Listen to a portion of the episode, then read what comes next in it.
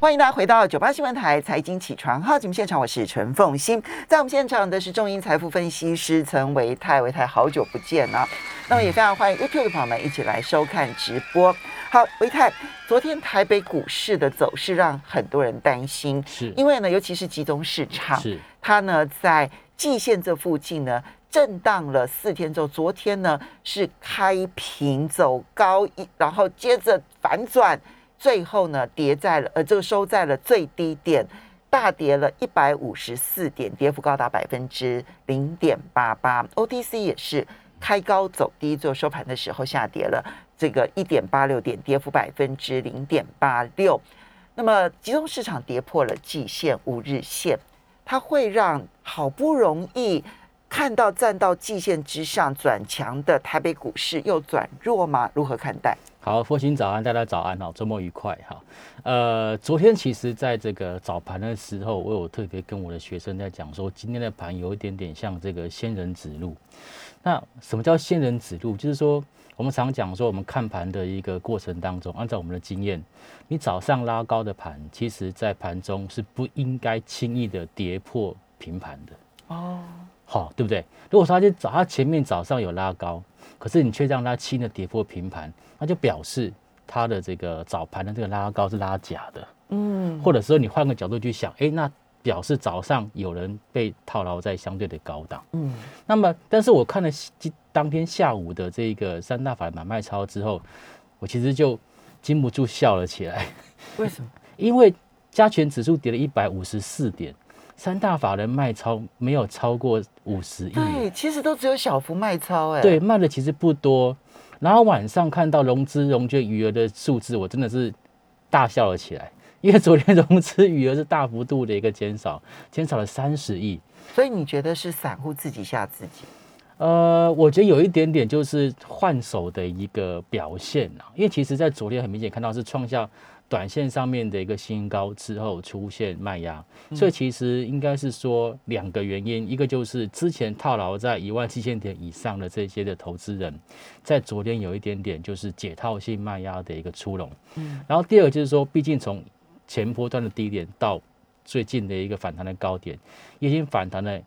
一千两百点，对，一千两百点的一个幅度，所以其实总是有一些所谓的获利了结的一个卖压会在这边昨天是出现，嗯，所以其实，在昨天的这个所谓的下跌一百五十四点，或者是 OTC 也是呈现了一个开高走低收最低的情况。我个人认为，其实有一点就是短线上面的筹码在进行换手，嗯，那么好加在就在昨天晚上美国股市。昨天晚上美国队四大指数都是呈现收红，虽然说收红的这个呃幅度并不是那么的多，可是我觉得以今天来讲，因为昨天是出现一个开高走低收最低的一个情况，所以今天势必要去想办法去做一个止跌，嗯，好才能够让昨天的这个呃这个换手算是相对的比较成功，好，所以我觉得今天在整个这个呃台北股市的部分，它比较有机会是出现止跌。然后也许在下一个礼拜，这个短线上面这个筹码沉淀之后，还是有机会再往上做走高。好，所以呢是一个短线上的换手卖压。嗯，那但是这个换手到底要换多久的时间？它需要多少的成交量？嗯，这就是要去观察的重点了。因为昨天其实在这个震荡的这个点位啊，它刚好其实也是。大概是七月底八月初，然后还有包括了六月六月份的时候呢，那整个整理的区间，对，所以那累积的这个套牢量其实是非常大的，是，所以它大概需要花多少的时间、多少的空间、多少的量，它才有可能化解这一波前之前所累积下来的这一些卖压。呃，我个人认为说，在以成交量的部分来看啊，因为其实在昨天来讲，昨天大盘的一个成交量，其实 OTC 跟这个集中市场是不一样的哦。昨天其实这个集中市场是呈现量缩跟量平的架构，也就是说，其实在昨天的一个这个所谓黑 K，它比较像是低阶的买盘相对比较观望所造成的黑 K。OK，对不对？好，可是没有人追价。对对，因为他们他们当然都不出手嘛，他就一直跌跌跌跌跌跌到最后面的收盘。可是 OTC 不一样，OTC 昨天的一个黑 K 是增量的黑 K 哦，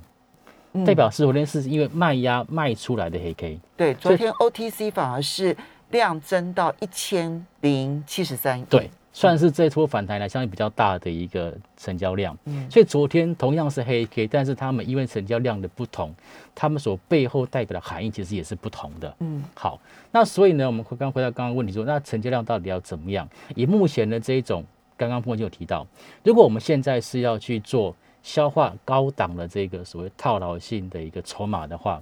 比较好的方式就是持续的量缩。然后呢，最好是你的手稳在一万七千点之上，嗯，好，让它在这边去做量缩横盘性的一个整理。那么这样子其实对于后市的一个发展会比较好，好。但是很多人会担心说，那会不会又回跌，然后又跌破前坡的低点？关于这件事情，跟各位报告，我个人比较不担心。嗯，为什么？因为其实呃，这一波从呃低点往上做反弹以来，我是有上次在节目当中跟大家特别的分享，就是我个人预期它应该至少要反弹超过七天。对对，因为在前一波的反弹大概就是七天，它的周期是七天。嗯，那么这一次反弹呢，其实也是说实在话，真的是七天，也是上涨了七天之后，连续两天是出现休息。对，换句话说，这边的惯性大概就反弹一次就是七天。问题是，同样是反弹七天的周期，这次反弹一千两百点呢。幅度很大，对呀，嗯，啊，所以其实我我觉得各位投资朋友这边不要太过于担心了，因为其实这一波的反弹的一个这种幅度，大概已经交代，就是说，哎，它其实有要想要在这边去进行这种筑底的一个机会，这个这样子的一个企图心，嗯，所以就算有拉回，我个人认为也不太容易会去跌破前次的低点一六二四八。嗯哦好，那只要没有跌破前波低点一六二四八，那问题就来了，就是哎，那之前我们在讲说，空头的趋势是下跌破前低，反弹不过前高嘛。嗯，那这波反弹是没有过前高，没错。可是如果说接下来它下跌没有再破前低，它是不是就破坏了空头的定义？对。OK，好，那既然破坏了空头定义，那我们接下来的动作就可以开始去寻找一些绩优的个股，或者是低位阶的个股，或者这这波段修正比较多的个股，已经领先主体的个股去进行逢低布局。好，所以维泰说，它确实需要时间来量缩整理它，所以并不要求它放大量，对不对？好，这是第一个。第二个呢是最佳状态。在一万七千点之上的整理啊，所以没有跌破一万七千点的话呢，那是一个强势整理。对，那如果说它跌破一万七千点也没关系，它只要不要破前低，前低是一六二四八，只要不要破前低，它都可以化解之前的空头结构。对，所以只要不破前低，它其实逢低反而会是一个减这一个这个这个。错杀的个股的好机会，嗯，那这样子的话，如果是如果真的前一波已经出清了，那可以接手的时间点会是在什么时候？要怎么去判断可以接手的方法跟时间点？好，我觉得这个其实要看那个资金的比重啊。如果说之前的持股真的非常的低，我觉得在九月底之前，就是说搭配着投信的记理做账，其实会有一些比较强势的股票在这边领先去做一个表态。嗯，那如果说之前的这个持股还是比较高的，那其实现阶段真的就还不到。马上进场加码的一个时间点，因为你已经满手股票了。对，那这时候可能就要先去做我们常讲的太多留强动作。嗯，那刚好在这阵子也有看到一些投信之前买的比较多的股票，这边在高档也开始被调节。嗯，或者怎么讲说，有一部分在高档被结账了。那这些的一个股票，可能我们就必须要优先去做一个留心，就是说可能在这个时间点，也就是顺便就做一个减码的动作。好，所以啊，我们这边呢就要来看泰弱留强这个基本的策略到底是什么。我们要先从哪个产业？要先从半导体开始吗？因为最夯的就是半导体。昨天最戏剧化的也是半导体。半导体的部分，我个人目前倒没有特别的一个担心，因为其实半导体在这一个波段反弹上面来讲，我个人认为反弹的没有很多。嗯，即便是台积电，它有说出就是要调涨的一个新闻，可是他们并没有带动整个半导体的族群往上出现大涨特涨，所以它倒不是很容易会有这种所谓短线上面获利回吐的卖压产生。嗯，好，那我刚刚说的是一些，例如说像这个前阵子看到二级体很夯。包括像是台办，你现在讲的是这个投信，然后有可能结账的类股，对不对？对对对。好，像二级体的部分，像什么台办啊，哈，或者是这个强茂啊、鹏程等等，我们确实看到这些这个族群哈，然后在短线上面，其实投信有在做一些由卖由买转卖的一个动作，嗯，好，类似这样子相对高档中小型的一个个股，我个人是认为应该要稍微的去做个减码，甚至去做获利了结的动作。那这些呢，都是投信曾经买了一段时间，然后大家追进去的，对啊。那你怎么去看出来说它可能是投信现在要结账的个股？结账就是它要一直卖、一直卖、一直卖哦。你怎么看得出来？其实从因为这是要教大家方法。Yes，嗯，OK，嗯嗯嗯，其实从这三三档个股，其实最近都发现到他们有持续卖超的动作，嗯，那这个跟其实一般投信的一个做法其实是比较不一样的，比较不一样的哈。那投信其实他之前买一直一直买一直买一直买，然后他卖也是一直买一直买一直买，因为他毕竟手中的持股是比较多，嗯，再加上其实可能在接下来就是怎么说，他可能要换到新的一些相对低位阶的股票，他需要钱。嗯，所以他就必须要下把相对高档的一个股票去做一个套现的动作。嗯，所以像这个族群，我个人觉得是可以去特别的去做小心呐。嗯，那另外来讲，像这个窄板的部分，窄板三雄其实这这一阵子应该说，呃，从七月份以来都维持在相对高档。其实说真的也没什么跌。嗯，可是现在虽然说是没跌，可是我觉得有一点点拉不太上去的味道，反而有在买。那这种就是我会特别的提高警觉。如果说真的法人买买买买买，就这买不上去，哇，那他可能反手就会卖出来。所以包括像锦硕，嗯，包括像新兴店，甚至包括像南店这些的一个股票，我个人认为其实就必须要特别的去做小心。好，所以你分两个部分，一个是二级体，其实已经看到它下杀了，对不对？好，而且也是很明显的看到有出清的动作。嗯，这个部分其实手上有的话，可能就要小心先离开了。对，哈。那第二个部分是窄板的部分，是这窄板其实也是我印象中七月初的时候，头先一直买的，对不对？对。那么到现在并不是说他已经卖了，这是第二类，他他只是买不动了。对。当他买不动了之后，因为现在九月嘛，第三季所以九月底就要做这个这这个这个这个就要做账了嘛，季底做账。对。那这时候我们要提高注意，休息一下。欢迎大家回到九八新闻台财经起床号节目现场，我是陈凤欣，在我们现场的是中英财富分析师陈维泰，也非常欢迎 YouTube 的朋友们一起来收看直播。好，所以维泰刚刚我们提到的是两大类，一类是看起来投信呢之前买很多，但是现在已经在转卖了，嗯，你也不要跟着留恋，因为它会卖很久啊。那到九月底之前，它的结账行情可能还有相当长一段时间。那第二大类是之前也买很多，现在也并不是没有买，但是好像有点买不动。对，那这个是窄板的部分。那这个时候呢，第一你不能够追，第二手上有的话，可能就要观望一下，因为随时可能要获利了结，是对不对？好，那接下来的呢？接下来可能大家会比较关心，就是那它到底会换去哪里，嗯，对不对？好，就是因为换股，它总是有出，就是要有进嘛。因为基金的持股，它可能基本上需要七十 percent 到八十 percent，这个是按照每一个基金的一个不同的规定。对。那这两天我特别观察了一下，其实现在呃投信他们有在略略做回补，可是族群性并不高，它比较是属于单兵突破式的一个回补。我举个例子来讲，例如说像玉金光，嗯，哦，这光学镜头，说实在话，光学镜头在这个波段已经修正一段时间。如果以玉金光来讲，它从七月初就开始修正，整整修正到八月底，好，三四零六的玉金光，嗯，那刚好在这两天，我们看到其实投信有在做一个持股的回补。那我个人认为，其实在整个镜头的一个需求上，哦，呃，除了手机的镜头之外，其实。呃，包括像是像 notebook 的需这个镜头的需求，哦，还有像是一些其他像车用的一个镜头的一个需求，嗯，或者是我们在讲说五 G 环境下面，其实很多 sensor 它都需要镜头。对，我觉得其实那个五 G 环境里头需要的那些镜头，因为它要求的那个像素不会太高，嗯哼，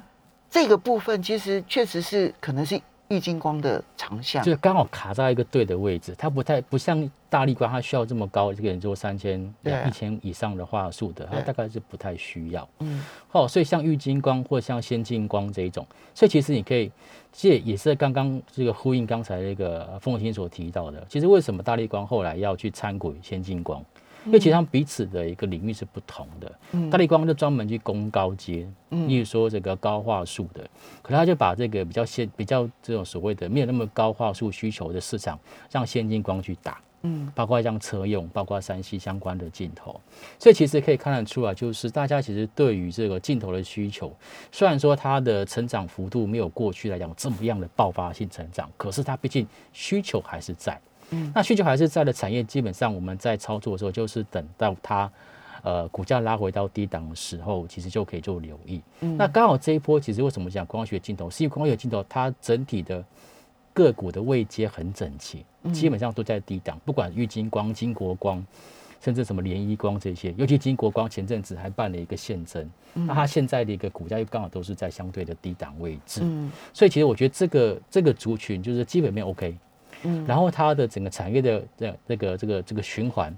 还有就是股个股的位阶，基本上也 OK。所以它整理的够久了。对，然后又看到投信开始去买，嗯，就在这不在这个族群里面，可能它投信不是全部都买，但是我们可以去优先去追踪，就是投信优先选的那个标的，嗯，它可能会比其他的个股会有机会。好，所以低阶的光学类股，嗯，不要到就还还先不要到高阶的，对不对？刚刚其实，在上段节目当中，凤新的新闻有提到嘛，山西的这个智慧型手机已经被呃呃这个又下修今年的出货量，对对，下修今年出货量，对，所以这个其实的确对这种所谓的高阶镜头的一个需求可能会打一个问号，嗯，所以现在其实可能资金的部分就会从就是高阶的镜头开始往这中低阶的方向去跑。好，这一个呢是我们看到在光学镜头类，嗯，那下一类。诶，下列我想提一下，就是金融的部分。其实这一波从这个一六二四八，一六二四八是这一波修正以来最强的。对对对对对，好，这也是让人家蛮讶异的。这一波其实就换，就是等于是用金融去来当主要的一个防守部队，不不算攻击。那金融这一波其实买的比较多的并不是内资，但内资有买的买的比较多的是外资。对，好，包括像国泰金，尤其是玉山金。玉山金就是我们之前给大家提过，就是我觉得它算是比较。平衡性的配发股利的金控公司，它一半配发现金股利，一半配发的是股票股利。但这波其实像这种很难得在相对高档除息的或者除权的金控公司，竟然它没有说马上就出现这种贴息的一个动作。就除完缺席之后，对，就是他没有说那么这么这么悲惨呐。那主要就是因为其实法人这边有在一直在去做布局，而事实上金融股从去年开始，去年大涨的是电子，然后今年上半年大涨的是船产，金融股其实都没有表现到。好，所以我觉得金融股这边它占有的就是第一个就是它股价是低位接这件事情，嗯，第二个事情就是事实上呢，呃，它的这个利差也逐渐在扩大，尤其在之，尤其在未来预期。这个有可能会升息的情况之下，好，这个预期心理会造成这一个股价会优先去做一个反应，所以这波不管是玉山金或者是呃其他的，包括像是台新金，哦，这波其实也真的是涨的涨的让人家有点点就是这个呃很意外，很意外，就是跌跌破眼镜。这这就要问一下，就是说，因为股市是连续修正呃连续上涨的过程当中，金融股是。各个类股当中最强的，而且它是有过前高的金融指数。金融指数而言，它是有过前高的，但这两天它修正的幅度也很剧烈。好，嗯，所以对于投资人来讲，如果大部分的投资人其实恐怕都还没有介入金融股，对，那这时候介入金融股的策略要怎么去确定？呃，金融股基本上都大型股居多。嗯，那大型股的操作模式，我觉得就大概是两个。我个人的看法是两个，一个就是你看在法人的一个动态上，尤其是要看外资。嗯，外资基本上对于这个金融股的一个操作，好，它比较会有它的波段性的。那而且很妙的是说，其实在过去，我发现其实外资只要针对台北股市去做提款的时候，金融股一定都是名列前茅，都在榜上。嗯，可是今年这两三个月。一旦有风吹草动，外资针对台北股市做提款的时候，反而不是金融股，嗯，反而是比较分散，电子有，船产有，金融股也有，但是它没有像过去这么集中先卖金融，所以我觉得金融股它现在的，这我觉得应该就是刚提到基本面的部分，它有转机，嗯，好，它转机，所以如果说我们看到外资又出突然出现连续性的买超的这一种，我觉得这些这个金融股的部分，它会表示说它在这个地方，哎，暂时要落地了，嗯，好。然后再就是说，另外一个就是说，哎，当有看到这种所谓恐慌性杀盘的时候，这我会我会特别的去做，去挑一些绩优的金融股，会去做布局。那如果再你再不会挑，我就觉得像是那个金融股相关的 ETF 哦，好，我觉得这个其实也是也是也是一种选项，对。所以外资如果持续买都 OK，对，好。那一旦外资转为卖超的时候呢，就跟你反正你要跟大人的时候呢，大人转向你就跟着转就对了，嗯，就基本的原则就是如此。好，这个是金融的部分。哎，你你你你你真的不谈半导体？半导体没有特别，因为最近联电很夯哎。是，可是嗯，联电很夯，或者是我们说的台积电也在也在也在讲这个什么涨价，但是。我我必须要讲，市场上面对这件事情其实已经有点麻烦，就是 好像早就已经预期到的。那股票市场最怕就是预期到的东西，然后它它实现之后反而就没有这个利多消息出来。嗯。可是我最近我有跟几个业界朋友聊到，我也大概也跟大家分享了，就其实昨天有个新闻不是说阳明接到台积电的大单吗？对。这标题让他觉得非常的。就是很矛盾，对不对？一个是阳明海运呢，一个是接到台积电的大单，一个是台积电哦，对，跟这两个不一样的东西哦。那它背后逻辑是这样，就是未来其实有这个一些海外的一个设厂，台积电的部分，它必须要靠着一个货运，然后要去做一个这个运送，这个不太可能靠飞机呀。嗯，好，所以呢，其实这个部分让我想到一件事情，就是说，船不是每天都开。嗯，它一定会有船班，嗯，所以它真正的背后的故事是，在船班开之前，它的这些设厂的这些相关零组件厂商、这些供应链，它都要准备好，嗯，让它去打包。你只剩一分钟了，所以我要结论就是，台积电相关的供应链，嗯，不管是无尘室相关，或者是啊这个其他相关的东西，都必须要在可能在明年中要去做一个准备，嗯，所以其实我我觉得半导体相关的一个。部分我会从台积电相关的供应链，也是往上游去走，所以你比较偏好它的上游，对，而没有偏好他本人或他的下游。本人的事情好像还不会发生